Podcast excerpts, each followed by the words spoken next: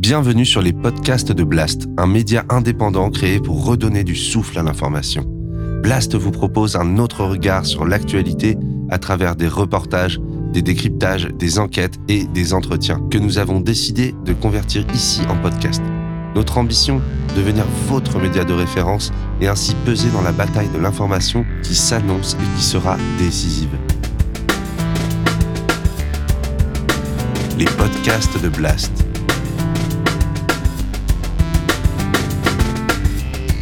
L'écologie avec Paloma Moritz.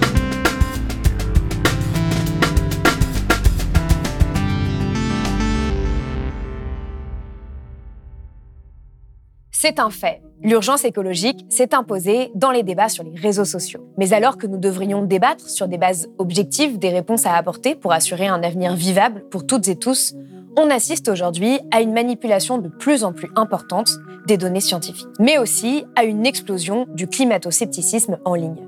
Le rapport de synthèse du GIEC a été dévoilé le lundi 20 mars et il a donné lieu à de nombreuses récupérations de la part de personnalités politiques ou encore de comptes influents sur les réseaux sociaux. Des récupérations dangereuses qui visent à faire dire aux données scientifiques ce qu'elles ne disent pas pour servir des intérêts politiques ou économiques. Des récupérations qui créent de la désinformation, de la confusion et qui ne sont malheureusement pas nouvelles. Souvenez-vous, déjà en 2021, le gouvernement français s'appuyait sur une étude non scientifique et très questionnable pour vanter son bilan et clamer que la France était classée comme le quatrième pays le plus vert au monde. C'est un classement qui rend hommage à tous les efforts qui ont été faits, en particulier dans cette mandature. Plus récemment, sur le sujet des méga-bassines, les interprétations des données scientifiques se sont affrontées. Et là encore, des ministres se sont appuyés sur le rapport du BRGM en le manipulant. Un rapport du BRGM de l'année dernière qui dit le projet, celui-là, en l'état, il vaut le coup. Face à tout cela, nombreux sont les scientifiques, les journalistes aussi, qui passent leur temps à rectifier les informations sur les réseaux sociaux, parfois en vain. Alors, quels sont les dangers de ces manipulations de la science? Sommes-nous entrés dans l'ère de la post-vérité? Comment ne pas se faire avoir et rétablir aujourd'hui le consensus scientifique dans les débats en ligne? Réponse tout de suite dans ce nouvel entretien Blast avec Thomas Wagner, alias Bon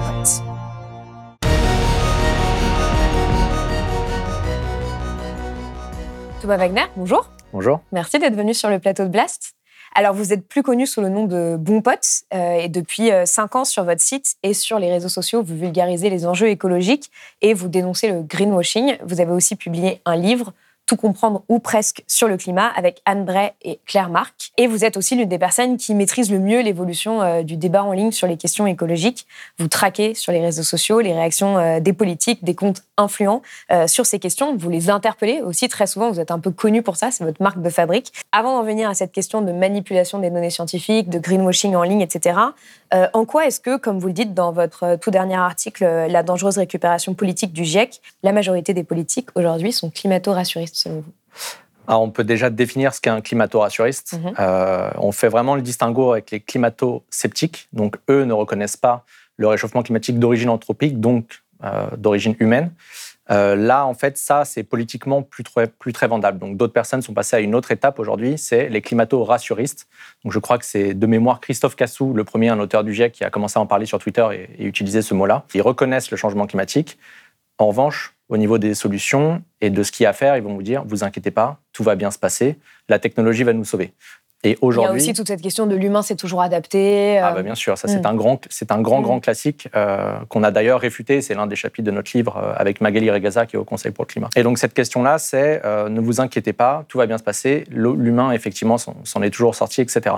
Et quand on regarde le spectre politique aujourd'hui, c'est allez 70-80% des grands partis politiques qui prennent cette posture-là. Euh, ça va en gros du centre à l'extrême droite.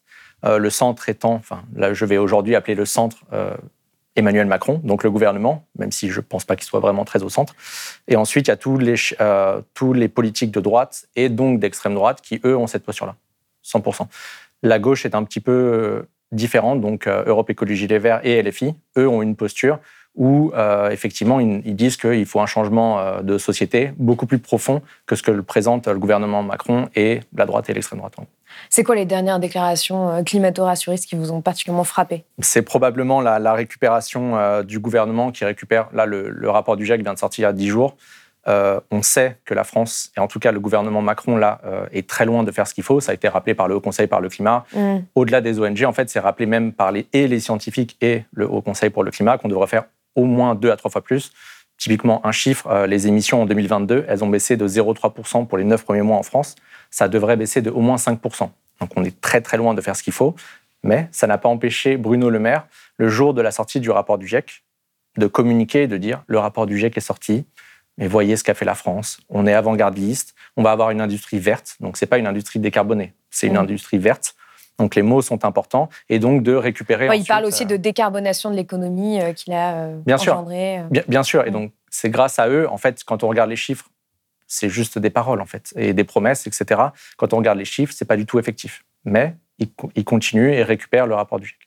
Alors, on voit qu'il y a vraiment un enjeu autour de justement euh, ces euh, débats en ligne sur les questions écologiques, puisque le, gouvernement utilise euh, les réseaux sociaux pour mettre en avant, enfin simuler en tout cas l'action, faire une sorte de mise en scène de l'action. Mais la plupart des personnalités politiques le font aussi.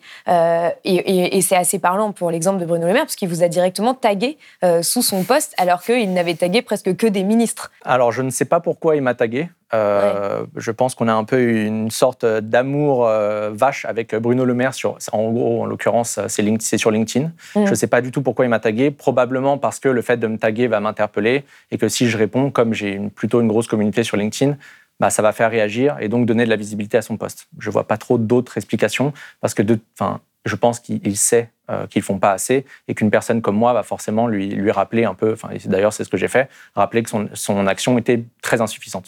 Après, Donc, je pense que c'est c'est aussi une stratégie de prendre en considération les personnes qui sont Bien influentes en ligne sur les questions bien écologiques. sûr sur la lutte. Euh, euh, comme l'a bien fait sûr. Emmanuel Macron en répondant à votre question euh, quand il s'est pris pour un youtubeur pour répondre aux questions sur euh, l'écologie. des- vrai. J'ai ensuite bon pote sur Instagram qui m'écrit quand allez-vous appliquer les mesures proposées par la Convention citoyenne pour le climat et respecter votre parole? De toute façon, c'est une récupération. Ces gens-là ne sont pas bêtes. Euh, je sais que beaucoup de personnes les considèrent bêtes, mais moi, pas du tout. Euh, ils ont des personnes pour les conseiller aussi pour la com. Donc, s'ils le font, c'est qu'il y a une raison. Et ça montre effectivement qu'il y a une, euh, qu'ils sont dans le dialogue, comme s'ils étaient dans le dialogue. Euh, et c'est ce qu'ils ont fait typiquement en 2020 quand l'activiste Camille Etienne euh, est tourné autour de l'Assemblée nationale, essayer d'in- d'interpeller sur le manque d'action du gouvernement. Barbara Pompili, qui à l'époque était la ministre de l'Environnement, a dit bah, venez, on va dialoguer. Mm. Ils ont parlé une heure avec les jeunes, ensuite ils ont fait une photo et c'est fini derrière. Donc c'est une façon aussi de dire, vous voyez, on est dans le dialogue, mais derrière, en fait, bon, ils ne font rien de spécial. Donc, euh, Oui, c'est comme. Emmanuel Macron qui a proposé aussi aux jeunes de dernière rénovation de les recevoir après l'altercation avec l'un des militants euh, lors du salon de l'agriculture. Non, c'est la vie de ma petite sœur, c'est la vie, c'est ma vie, c'est la vie de tous les enfants qui sont là et vous le savez très bien. Vous le savez très bien, vous avez les rapports scientifiques sur votre bureau. C'est dernière rénovation et on n'arrêtera pas tant que vous agirez pas. Il faut toujours être dans le dialogue. Donc moi j'invite ces jeunes, ce jeune en particulier, celles et ceux qui sont venus, il est parfait de la violence verbale aussi, euh, euh, ceux qui sont venus euh, m'interpeller, à venir dialoguer à l'Elysée. Voilà, on va être dans le dialogue, venez. Et dernière rénovation a dit, bah, bien sûr, quand vous voulez, mais juste que ce soit une retransmission publique, qu'on puisse assister un peu au débat. Il n'y a rien du tout depuis. Donc, c'est toujours des paroles et il n'y a pas d'acte, en fait. Et ça, euh, ça a été rappelé par des chercheurs qui ont publié dans, à l'Université de Cambridge, c'est les 12 discours de l'inaction climatique. Donc, ça, je l'ai mis en enfin, moment promo, c'est en page d'accueil du site Bon Pote, parce que ça me paraît tellement fondamental, c'est euh, d'avoir en tête tous les discours euh, qui mènent à l'inaction climatique.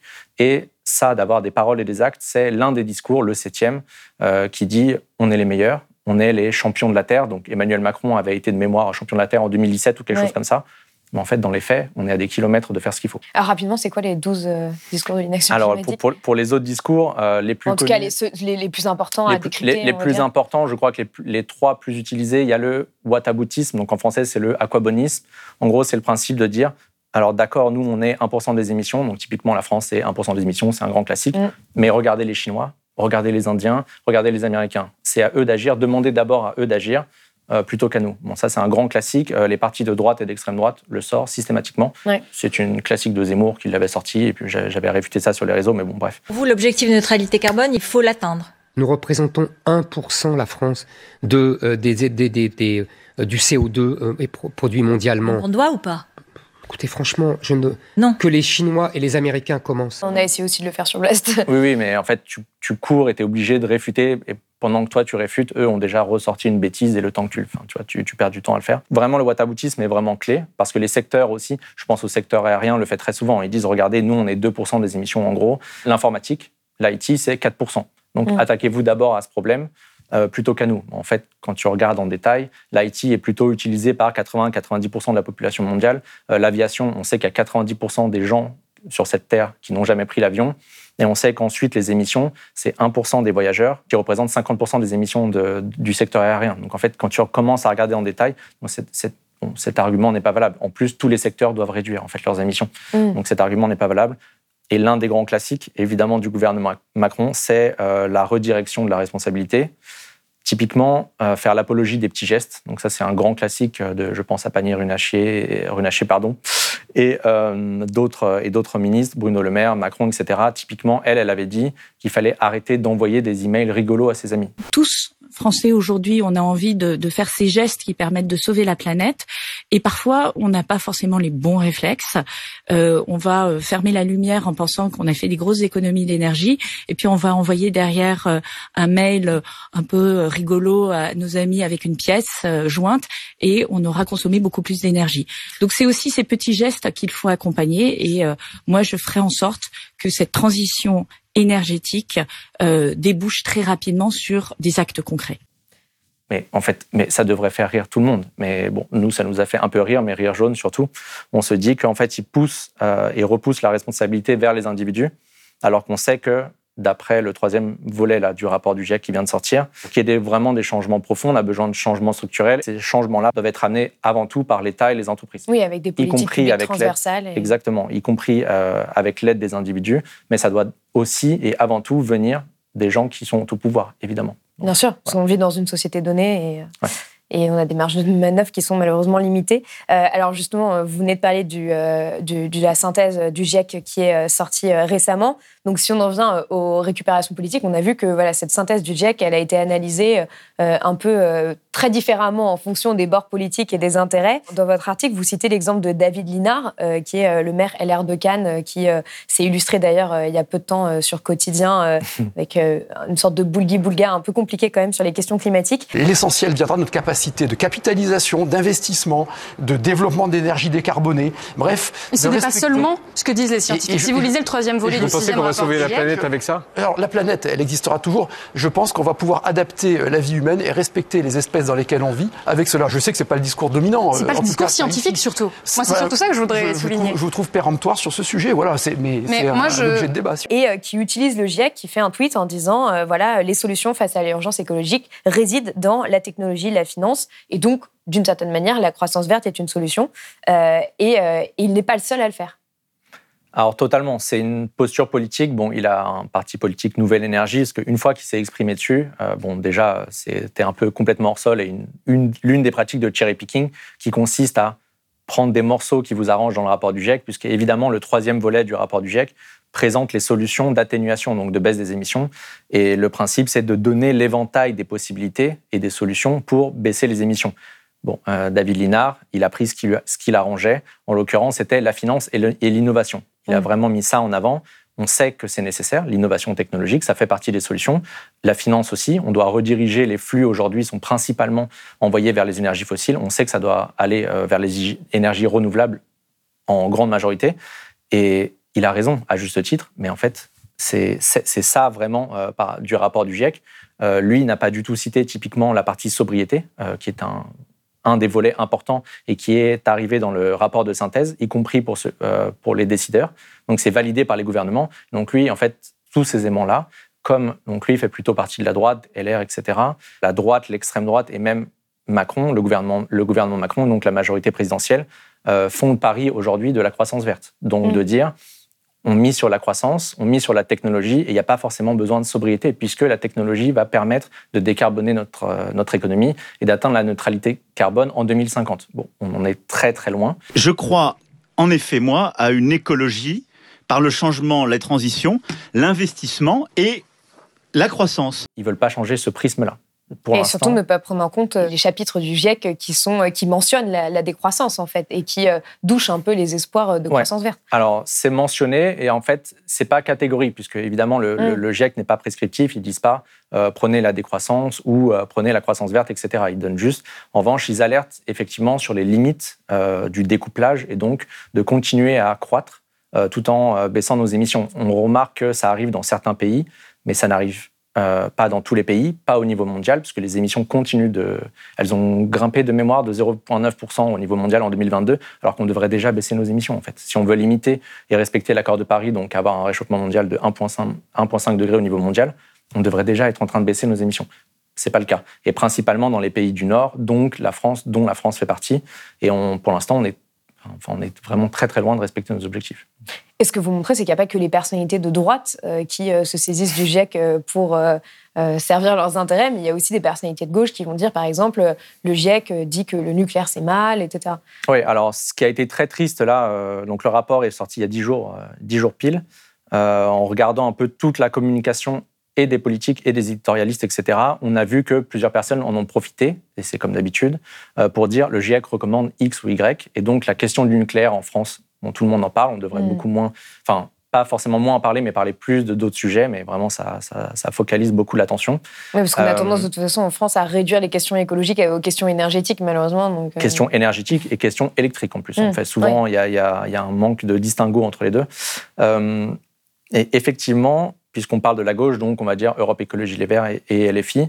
Euh, les deux en ont profité pour récupérer le rapport du GIEC et pour dire, vous voyez, le rapport du GIEC met en avant euh, l'avantage d'investir et de développer les ENR, ce qui est vrai, qui est un vrai levier, euh, et de dire, c'est beaucoup plus efficace que le nucléaire, où certains ou certaines députés sont même allés dire, ils recommandent les ENR par rapport au nucléaire. Les énergies renouvelables. Voilà, les, pardon, les énergies renouvelables, ce qui est vraiment faux, puisque, on le rappelle, le GIEC ne recommande rien, il donne juste la palette des solutions, et ensuite c'est aux politiques, en espérant démocratiquement, de, prendre des choix politiques. Enfin voilà, en fait, de gauche à droite, on, récupère les rapports scientifiques, on fait du cherry picking, donc on prend ce qui nous arrange, et ensuite, parce que ça sert notre discours politique, et on y va, et peu importe que les rapports, enfin les scientifiques puissent derrière dire, euh, bah non, en fait, c'est faux ce que vous dites, etc. Ça a beaucoup moins d'impact, en tout cas sur les réseaux sociaux, euh, que des politiques qui parlent, évidemment.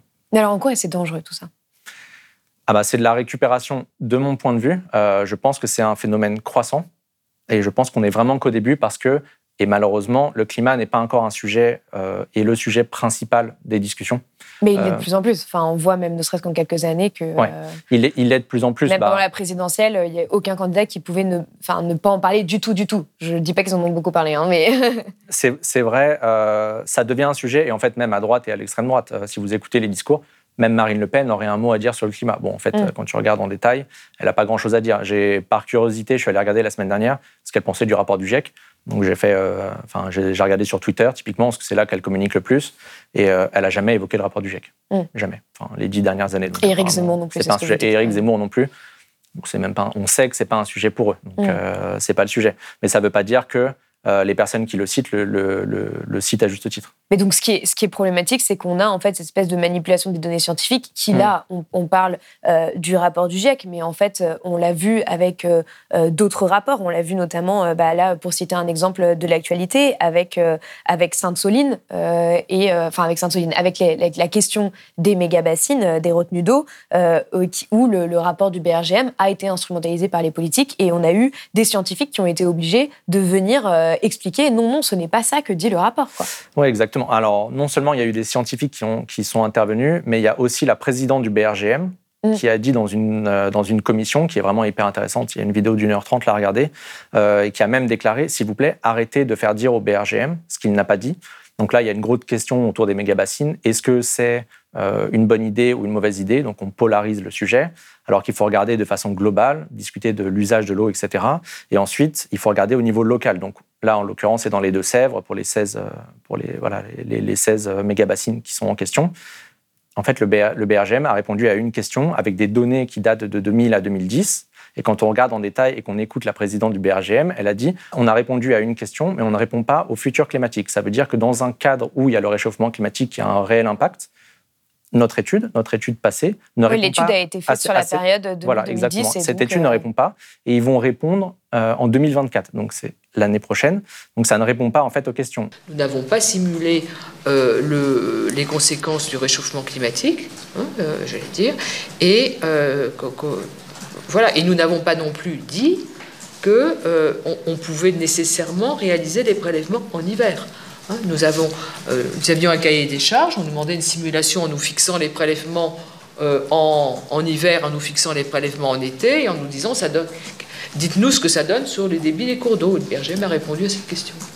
Et, et- et je pense qu'on a ensuite utilisé hein, le, euh, le rapport du BRGM d'une autre façon. Moi, je suis allé lire le rapport. J'ai écouté euh, notamment deux auteurs du GIEC qui ont, qui ont euh, partagé ces travaux et des chercheurs du BRGM.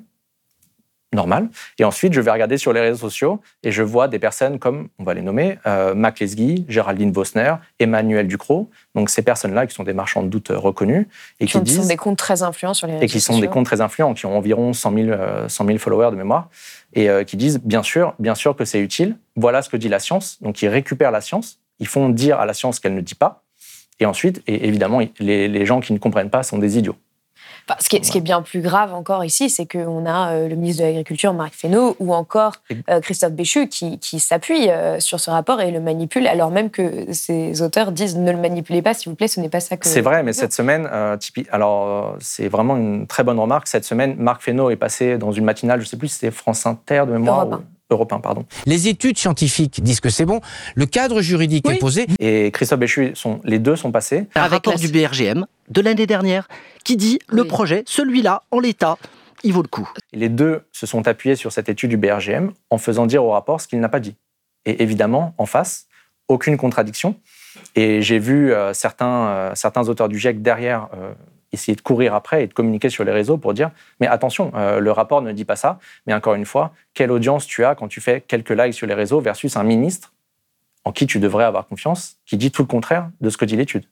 Mais c'est ça l'énorme problème aujourd'hui, c'est qu'on voit, en fait, il y, a des, euh, il y a des auteurs et co- co-auteurs du GIEC, enfin des co-auteurs du GIEC euh, comme Christophe Cassou euh, euh, ou, euh, ou, ou d'autres, ou d'autres scientifiques comme Magali Rizza qui passent leur temps à faire du fact-checking sur les réseaux sociaux, à aller interpeller en disant non, ce n'est pas ça, ce que, dit ce que dit la science, etc.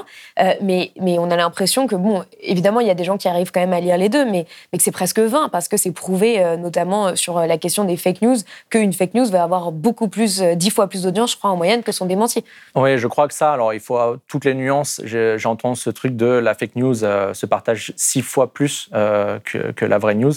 Mais c'est ce qui est arrivé sur les méga-bassines. Euh, sincèrement, j'ai vu les comptes influents, en l'occurrence, qui en ont parlé avec un ton agressif. Donc on sait que ça aussi, ça participe à la viralité. ont eu 4000, 5000 réactions sur les réseaux. En revanche, quand euh, des scientifiques comme Florence Abetz sont intervenus, quand Magali Regaza a fait euh, tout un post pour expliquer, bah, attention, pour les nuances, etc., il y a eu à minima 10 fois moins de réactions et parfois 100 fois moins. Donc en fait, c'est vraiment très difficile. Et c'est ce qu'on essaye de faire. En tout cas, moi, c'est ce que j'essaye de faire avec mon pote et que d'autres personnes relaient. Enfin, c'est ce que vous faites très bien à Blast. C'est de dire, attention, il y a quand même quelques nuances à prendre en compte et de pousser la voix des scientifiques. C'est vraiment, enfin, c'est- voilà, c'est ce qui me paraît très important. Mais alors, à votre avis, comment est-ce qu'on peut mettre fin à cette manipulation politique euh, des données scientifiques, c'est-à-dire à la fois de la part des politiques et des journalistes Parce que c'est c'est- c'est vrai qu'on voit que c'est un phénomène qui est de plus en plus important et Mm. ça pose, ça, ça crée un débat public pas du tout apaisé et, euh, et pas du tout clair pour les personnes qui sont pas euh, forcément spécialistes de ces questions et qui ne s'y retrouvent pas. Enfin, moi, j'ai beaucoup de gens qui m'ont écrit, par exemple, euh, ces derniers temps en me disant c'est quoi les méga-bassines Je Mm. je sais pas si c'est bien ou pas bien, etc. Quoi. Et, et là, en plus, les méga-bassines, on parle vraiment d'un micro-sujet sur la gestion de l'eau. On a, malheureusement, on a des problématiques bien plus importantes qui, sûr. qui nous attendent. C'est extrêmement compliqué. En fait, il faut y passer du temps. Euh, si une personne pense pouvoir comprendre un tel sujet en 10 minutes, c'est impossible. Euh, tu peux y passer des dizaines et des centaines d'heures, même quand c'est que ce soit même ta spécialité. Euh, c'est pareil. Il faut vraiment admettre que c'est des sujets compliqués, des sujets techniques, mais pas seulement. C'est des sujets aussi politiques. Typiquement pour les méga-bassines, on devrait discuter de l'usage de l'eau, à quoi ça sert, etc., plutôt que de dire et d'imposer la solution. Et ça devrait être ensuite une solution, enfin locale en l'occurrence, et une solution euh, discutée démocratiquement. Est-ce que vous êtes d'accord, pas d'accord Est-ce qu'on vote, etc. Donc il faudrait vraiment amener les, choses autrement. Euh, pour l'instant, moi, le seul moyen que j'ai vraiment trouvé, euh, c'est de faire porter la voix des scientifiques. je, le fais et je le fais autant, que possible. D'expliquer, de rappeler que c'est compliqué. En fait, vous pouvez pas comprendre des, problématiques aussi complexes en une minute. C'est pareil pour le changement climatique. Ça me fait penser à Jean-Marc Jancovici qui dit c'est minimum 20 heures pour se former sur ces sujets-là, mm. bien sûr. Mais en fait, euh, en travaillant sur ces sujets-là, vous vous formez tous les jours. Vous bien apprenez sûr, tous les jours. Euh, les méga bassines, c'est tous les jours. Hein. bien sûr. Enfin, c'est une chance et une richesse intellectuelle incroyable. Mais euh, c'est un sujet. Vous allez être spécialiste typiquement sur l'Amazonie ou un point de bascule en Amazonie. Vous allez vous former là-dessus, mais vous serez bon sur un sujet. Ça ne veut pas dire que vous serez fort sur l'Antarctique, etc. Donc il faut y passer du temps. Euh, il faut le rappeler. Bon, c'est une ligne de conduite à avoir. Je pense aussi à autre chose. L'un des axes, c'est le choix des invités. Euh, qui vous faites parler et pourquoi cette personne est crédible. Euh, typiquement, tout à l'heure, on parlait du GIEC. Il faut d'abord expliquer pourquoi le GIEC est fiable, pourquoi pourquoi la construction, voilà, c'est un peu d'épistémologie, euh, et pourquoi cette source est plus fiable qu'une autre personne. Mm. Ensuite, les émissions de télé, les matinales, il faudrait que quand tu as une personne, euh, typiquement un ministre, euh, Christophe Béchu ou Marc Fesneau, quand ils sont invités, il faudrait que la journaliste ou le journaliste soit capable de reprendre, en fait, instantanément, Bah, bien sûr. et de pas laisser dire des bêtises. Ça n'arrive quasiment jamais. Et c'est ce Euh, qu'on a vu aussi pendant la présidentielle, quand il y avait Ah, mais- des interviews et qu'il y avait un moment une thématique sur l'écologie et que. Bien sûr. Enfin, des- quand ça parlait de l'écologie. Oui, quand euh, ça qui parlait d'écologie déjà- à la fin, euh, cinq minutes, bah, souvent, en fait, les journalistes, n'étant pas formés sur ces questions, n'étaient pas capables de rétorquer des chiffres. Ouais, et, de, de ou challenger au moins. Exactement, et d'avoir d'avoir les ordres de grandeur. Donc ça, c'est hyper important. Le gros problème, c'est qu'il y a aussi énormément d'émissions aujourd'hui qui font une certaine audience à la télé, qui va être une audience bah, plus âgée, parce qu'il y a de plus en plus de personnes qui ne regardent pas la télé. Enfin, la moyenne d'âge de France Télévisions, par exemple, c'est 62 ans. Et donc, euh, les extraits se retrouvent sur les réseaux sociaux, et donc les gens, en général, ne voient pas l'émission en entier, voient juste les extraits sur les réseaux sociaux et se font un avis sur la question avec ça. Il y a, un peu une bataille des images, c'est-à-dire qu'on l'a vu notamment, euh, par exemple, avec euh, l'interview de Yamina Seb, qui est co-autrice du GIEC, est spécialiste de la sobriété, que j'avais reçue sur Blast, qui a, fait une séquence sur BFM TV cet été en expliquant que euh, il fallait interdire les jets privés, qu'il y avait en gros certaines, vraiment qu'il fallait re- revoir totalement notre consommation euh, à l'aune de l'urgence écologique. Ça peut aller très loin, mais Là, bien sûr. donc là, on peut même dire le jet privé, que ce soit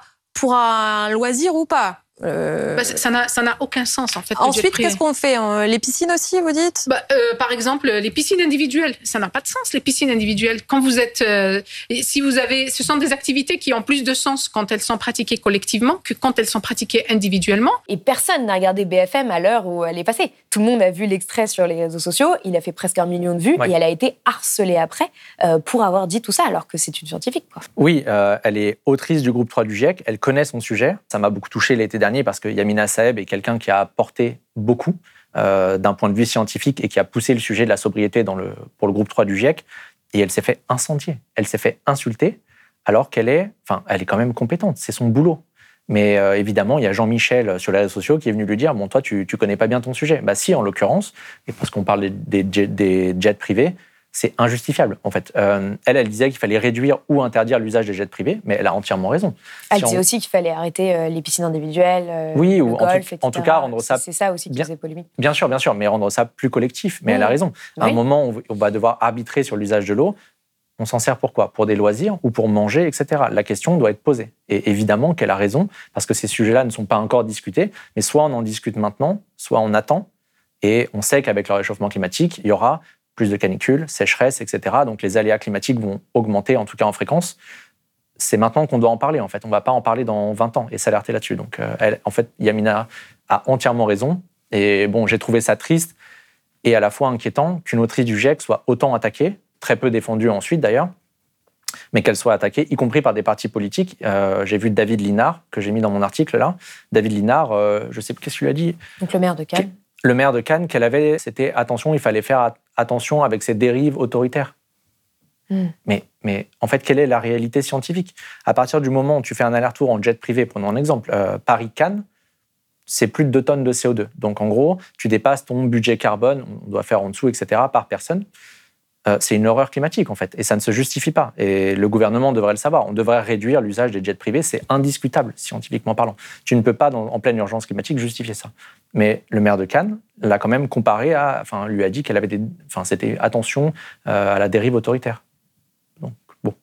Non, mais et, ce, et ce harcèlement, d'ailleurs, euh, en ligne, cette, cette, violence en ligne autour des questions écologiques, on voit qu'il est de plus en plus important. Mhm. Euh, je sais que vous le vivez, moi je le, je le vis aussi. Euh, et, et, on a aussi un essor du climato-scepticisme, c'est-à-dire que moi je vois vraiment en commentaire sous mes vidéos, sur Twitter, enfin, assez souvent en ligne euh, des gens qui m'écrivent euh, il n'y a pas de consensus scientifique, le climat a toujours varié, vous dites n'importe quoi, vous effrayez pour rien, etc. Et en fait, euh, cette, cette, sensation que ça a augmenté a été prouvée récemment par une étude du CNRS qui a été publiée en février et qui a montré que l'activité du climato-scepticisme, enfin qu'ils appellent dénialisme, climato-dénialisme, a été multipliée par 6 entre 2021 et cet été. alors qu'en France, avant, on était beaucoup moins touché par le climato-scepticisme.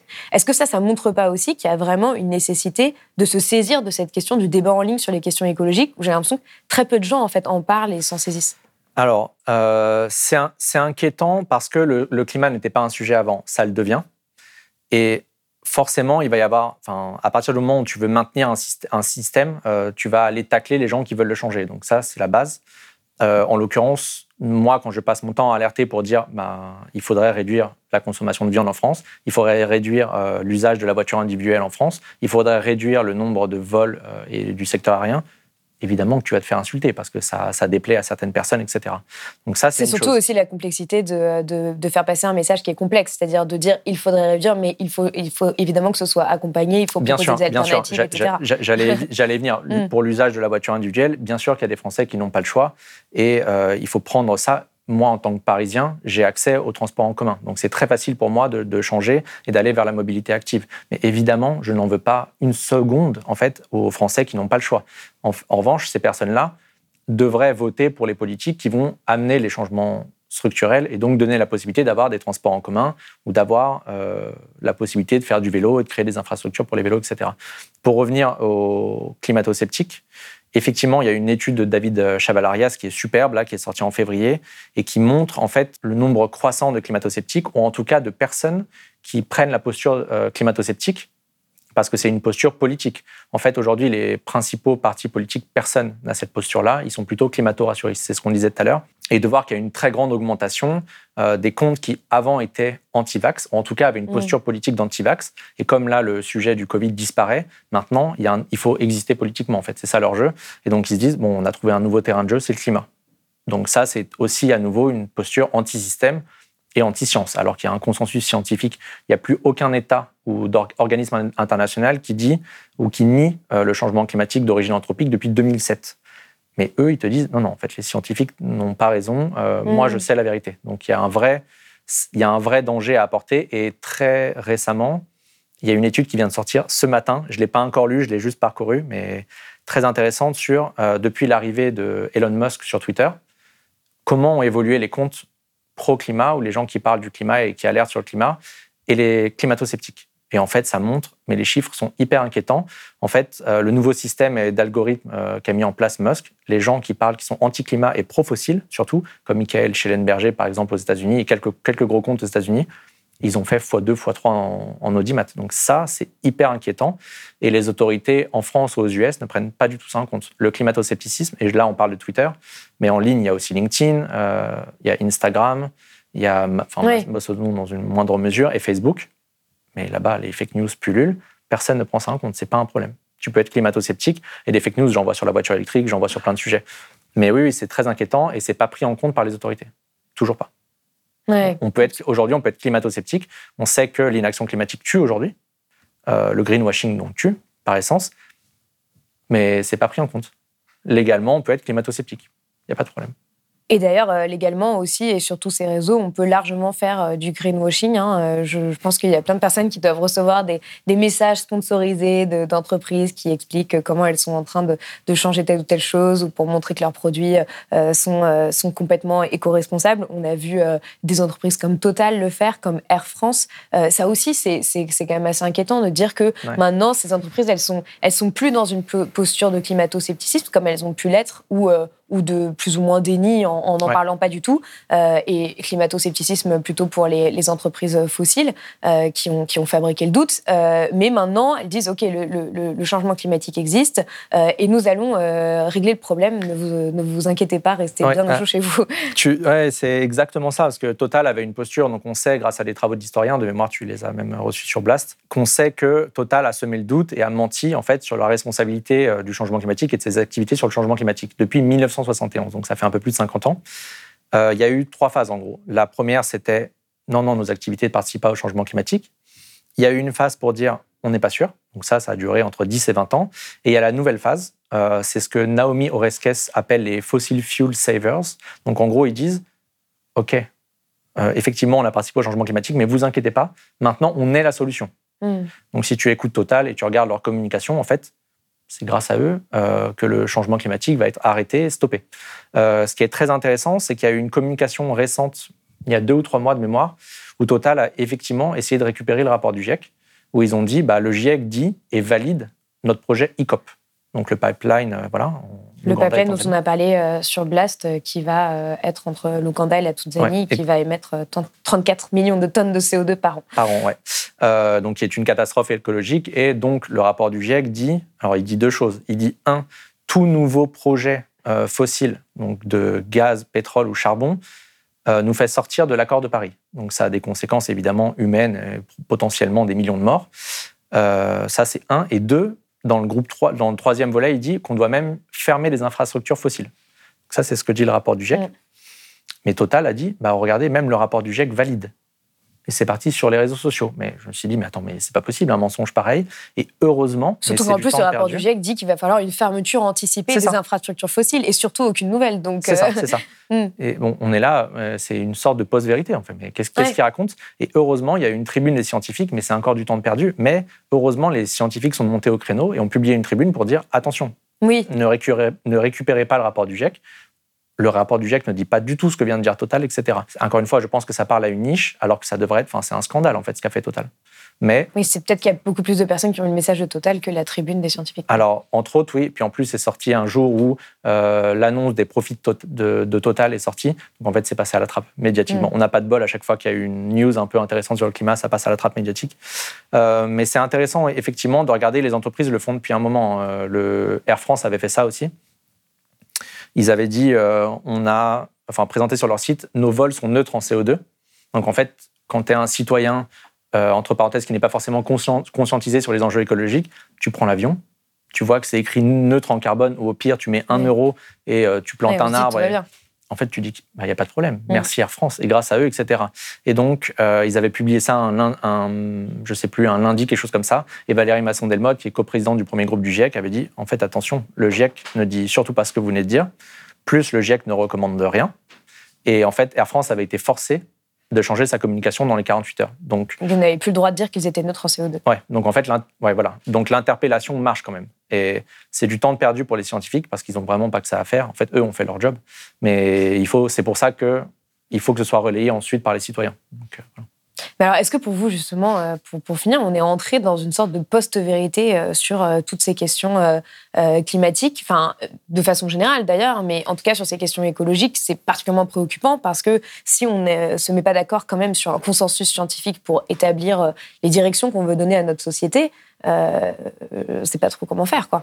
Alors, je ne vais pas donner une réponse qui est super enthousiaste. Euh, j'aimerais, mais moi, je vois et en fait, je me base surtout sur ce qui se passe dans d'autres pays, et je ne pense pas que la France euh, sera une exception. La, Suède, en Italie, et surtout, en fait, si on doit prendre un exemple, c'est les États-Unis, ce qui s'est passé aux États-Unis. La posture et les discours de Trump et de post-vérité, notamment sur le climat, euh, il, donc il, était, il disait en direct, et surtout les débats face à Biden en 2020, il avait vraiment un discours climato-sceptique. Oui. Et c'était pas disqualifiant. Et en France. Oui, il disait que le, changement climatique était un complot euh, inventé par les Chinois. Complot inventé par les Chinois. Bon, voilà. Il faut le rappeler quand même, c'est important. Ça me fait sourire. Mm. C'est bon, n'importe quoi, évidemment. Mais en fait, en France, il faut aussi rappeler, et c'est pas un chiffre qui est vraiment euh, reluisant, on a, selon la question, euh, d'après les sondages, entre 20 et 40% de personnes qui sont climato-sceptiques en France qui doutent du consensus scientifique. doutent du consensus scientifique. Et fonction de la question, donc si on leur demande quelle est la et de part l'origine humaine du et de l'origine humaine et à quel point l'humain est responsable, ça peut monter dans certains sondages à, à 60%. Mm. Donc c'est énorme. Et je vois pas cette part, cette part ne bouge pas vraiment en fait depuis 10 ou 20 ans. Donc il y a quand même euh, une partie de la population qui peut être sensible à un certain discours. Et évidemment que là, plus l'urgence climatique va se faire, plus les discours euh, potentiellement autoritaires peuvent faire écho. Euh, de dire, de toute façon, c'est pas de notre faute, c'est de la faute des Chinois.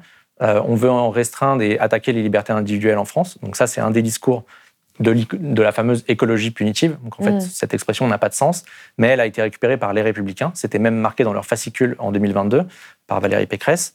Euh, le gouvernement l'utilise très fréquemment. Bruno Le Maire, Emmanuel Macron. Il a dit, mais en fait, euh, si on fait autre chose que la croissance verte, on va le retour euh, et à nous comparer à des Amish. Donc ça, c'est quand même assez voilà. Euh, et évidemment, l'extrême droite parle de l'écologie punitive très fréquemment. Et aujourd'hui, en fait, si, tu additionnes ces partis politiques, c'est quand même majoritaire. Donc, l'urgence, elle n'est pas vraiment perçue et ces partis peuvent mentir, en tout cas pour l'instant, et ça passe. Ce n'est pas disqualifiant. Ça veut dire que raconter aujourd'hui n'importe quoi sur le climat, c'est pas disqualifiant. Donc, j'espère que ça va changer. Je fais tout pour et je sais que Blast fait tout pour. Mais pour l'instant, euh, je vois pas que ça, ça aille dans la bonne direction. Mais alors, qu'est-ce qu'on peut faire, euh, justement, enfin, pour les personnes qui nous écoutent, qui sont un peu désespérées par ce qu'on est en train de dire, euh, qu'est-ce, que, qu'est-ce que peuvent faire, euh, à votre avis, les, les citoyens, les citoyennes Et, surtout, moi, quelque chose qui m'intéresse, c'est Enfin, est-ce que ça marche d'interpeller? Enfin, Vous faites quand même ça en permanence. C'est-à-dire Ouais. que dès que quelqu'un dit euh, une, une connerie sur les questions écologiques, vous écrivez un commentaire en dessous ou vous allez leur écrire un message privé, etc. Enfin, et vous avez en plus maintenant quand même des gens, comme vous avez beaucoup de gens sur vos réseaux, qui le font avec vous. quoi. Ouais. Alors la bonne nouvelle, c'est que ça marche. Mhm. Euh, ça marche pas tout le temps, mais ça marche. Euh, je vais donner un exemple. Typiquement, quand j'ai interpellé BNP euh, et lors de leur mise en demeure, maintenant ils sont mis en examen d'ailleurs pour le non-respect de leur devoir de vigilance, la responsable RSE BNP est venue me répondre sur LinkedIn. Et depuis, on a prévu de, de débattre. Donc ça marche en fait d'interpeller, mais ces gens-là ne marchent qu'à la pression. Il n'y a rien d'autre qui marche. Euh, Donc c'est le, le- le fameux name and shame. Quoi. le fameux name and shame. Alors, faut- cette expression, le name and shame, légalement, c'est de respecter la loi. C'est même pas d'interpeller. C'est pas une question de morale, c'est de respecter la loi. Mm. Euh, mais même ça, ils le font pas en fait. On, Ouais, on ça a vu dire là vous ne récemment. respectez pas la loi. quoi. On a vu récemment que euh, les entreprises ne mettaient même pas, pu- ne publiaient même pas euh, ce qui est une obligation légale, le scope 1, 2, 3, donc leur bilan carbone. Même ça, c'est pas fait. Donc on Mm. devrait avoir, enfin, il y a un bon pote, mais on devrait avoir 1000 bons potes qui interpellent euh, et les politiques et les entreprises sur ce sujet-là. Donc ça, c'est le petit côté positif. Ça marche d'interpeller et ça marche pour les entreprises, ça marche pour les influenceurs. Euh, on n'a pas du tout là parlé d'Instagram et des influenceurs, Mm. mais euh, les personnes qui font, qui offrent des voyages en avion typiquement aujourd'hui, enfin ça devrait plus exister en urgence climatique. En fait, de faire des concours pour gagner un aller-retour à Tahiti, ça devrait plus exister. Bah, le fait d'interpeller ces personnes-là, ça marche. J'ai des personnes. Bah, j'ai des personnes. qu'elles vont plus le faire Alors, j'ai des personnes qui se sont engagées à plus le faire. Il y a Mhm. des personnes que j'ai interpellées il y a déjà maintenant deux ans qui ne le font plus et qui ont un peu pivoté. Mais bien sûr qu'il faut prendre en compte ensuite euh, le business model, soit de l'entreprise, soit de la personne. Parce que, en fait, si tu vis à 100% grâce à ça, tu peux pas arrêter du jour au lendemain. En fait, ça prend du temps et il faut que ces personnes puissent se former, comprendre que ça a des incidences et voir ensuite quelles sont les solutions. Mais il y a des vrais résultats. Enfin, je pense à une personne euh, qui vit grâce à un sponsor de Air Tahiti. Elle en Mm. discute et elle regarde comment financièrement changer ça. Donc, euh, ça prend du temps. Après, c'est pas exactement la même chose de, euh, de, d'a- de faire en sorte que euh, un influenceur ou une influenceuse arrête de, euh, de vendre des voyages en avion et que des politiques Ah, arrêtent de manipuler des données scientifiques pour en ensuite euh, que ça justifie derrière justement leurs politiques qui vont potentiellement aller à Ah, l'encontre de, de la planète. Quoi. Bien, bien sûr. Mais en fait, c'est qu'il faut attaquer sur tous les fronts. Euh, et les politiques, et les sportifs, et les influenceurs, euh, sur tous les fronts. Et que ce soit au niveau international d'ailleurs, national, régional, départemental, partout. Euh, dans les villes. Vraiment, mon conseil, c'est d'agir là où vous pouvez avoir un, euh, vraiment avoir du pouvoir. Et je crois que le niveau local est vraiment là où on peut appuyer. euh, et, et dans les entreprises, en fait, et au niveau de votre ville. Un, un conseil municipal, là, vous pouvez avoir du pouvoir, en fonction de la taille de la ville, bien sûr Mm. mais il faut, il faut aller là où vous, pouvez avoir du pouvoir. Si vous êtes seul, il faut toujours réorganiser en fait vo- vo- votre action et le mettre dans une perspective collective. En fait, seul, on n'arrive à rien. Enfin, moi, j'ai des, maintenant des centaines de milliers de personnes qui suivent euh, Bon Pote. Mais en fait, si les personnes ne partagent pas mon travail ou ne, ne m'aident pas à interpeller les politiques et les entreprises, bah, je ne sers à rien en fait. Mm. Donc il faut toujours retracer ça dans une lutte collective et c'est vraiment le but. Et en fait, on parlait tout à l'heure de, de l'éco-anxiété. Euh, le fait d'être en action, euh, c'est vraiment ça et c'est, je crois, quelque chose qui est plutôt unanime. Le fait d'être dans l'action, ça permet de faire passer l'éco-anxiété. Donc, euh, voilà. Et interpeller politique, du coup, ça peut marcher. Parce que Ils ont Enfin, on l'a vu avec Camille Etienne, par exemple, là, qui, euh, euh, qui s'est battu sur l'exploitation des fonds marins. Et par exemple, euh, Bruno Le Maire lui a carrément écrit des messages en privé pour lui dire nous avons fait ci, comme s'il lui, lui rendait compte de ce qu'il avait fait. C'est assez intéressant quand même. Oui, bien sûr. Bien sûr, bien mais sûr. est-ce qu'il y, a- y y vraiment d'autres exemples comme ça, de choses qui ont, qui ont marché Il y en- il y en enfin, a très- pour vous, par exemple? Ouais, il y en a, bah, il y en a très peu, mais évidemment qu'ils le voient en fait. Quand il y a des milliers Mm. de réactions sur les réseaux, ce, que, ce qui arrive sur LinkedIn, évidemment qu'ils le voient et qu'ils viennent répondre. Et ensuite, si c'est suffisamment fort et d'être dans le dialogue, euh, on peut peut-être amener un débat, etc. Après, ça, ça ne suffit pas. Enfin, on voit qu'Hugo Clément, typiquement, fait un travail euh, d'interpellation sur la chasse. On sait qu'il y a une majorité des Français qui sont contre la chasse. Bon, en fait, le gouvernement s'en fout. Si tu regardes au final, même à plus de 80%, oui, c'est ça, euh, de, mé- de mémoire, il ne change pas. Oui, ça a été prouvé que Emmanuel Macron a été le président qui a été euh, le plus euh, généreux avec le lobby de la chasse, on va dire. Oui, ouais, c'est ça, enfin, sans rentrer dans les détails. Mais donc, parfois, ça ne suffit pas. Donc, il y a un rapport de force à installer. Et pour l'instant, il n'y a pas le rapport de force. Et c'est pour ça qu'on a besoin d'être plus nombreux. Ça commence à être le cas, y compris sur les réseaux sociaux. Euh, Enfin, je pense à typiquement Jean-Marc Jancovici, il y a deux ou trois ans de mémoire, il n'y avait que 20 000 personnes qui le suivaient sur LinkedIn. Aujourd'hui, il y a 800 000 personnes qui le suivent sur LinkedIn. Mm. Donc c'est bien qu'il commence à y avoir un intérêt sur le climat, mais ça veut dire que tout le monde va s'y intéresser, que les politiques et les entreprises vont pouvoir le récupérer, s'intéresser au sujet, faire du greenwashing, etc. Donc il va vraiment falloir être vigilant, c'est sûr. Les personnes qui vous écoutent et qui nous écoutent, euh, il faut passer du temps pour se former sur les sujets, comprendre que le changement climatique est politique, que le changement climatique est fonction des décisions passées, présentes et futures, et qu'il faut, qu'il faut y aller. Quoi. En fait, euh, ce que j'aime à rappeler, en tout cas quand je parle à des entreprises, c'est qu'il n'y a pas de carrière plus importante que la survie d'une partie de l'humanité. Donc euh, il faut y aller. Quoi. Merci Thomas Wagner d'être venu sur Blast. Merci. Si vous avez aimé ce podcast, s'il vous a été utile, n'oubliez pas de nous mettre des étoiles ou de le partager autour de vous sur vos réseaux sociaux. Blast est un média indépendant, et si tous nos contenus sont en accès libre, c'est grâce au soutien financier de nos blasters et abonnés. Pour nous soutenir, faites un nom unique ou mensuel et rendez-vous sur blast-info.fr. Blast, c'est aussi une web télé disponible sur YouTube et Peertube et présente sur tous les réseaux sociaux. Alors suivez-nous et pour ne rien rater de nos contenus, abonnez-vous sur notre chaîne YouTube.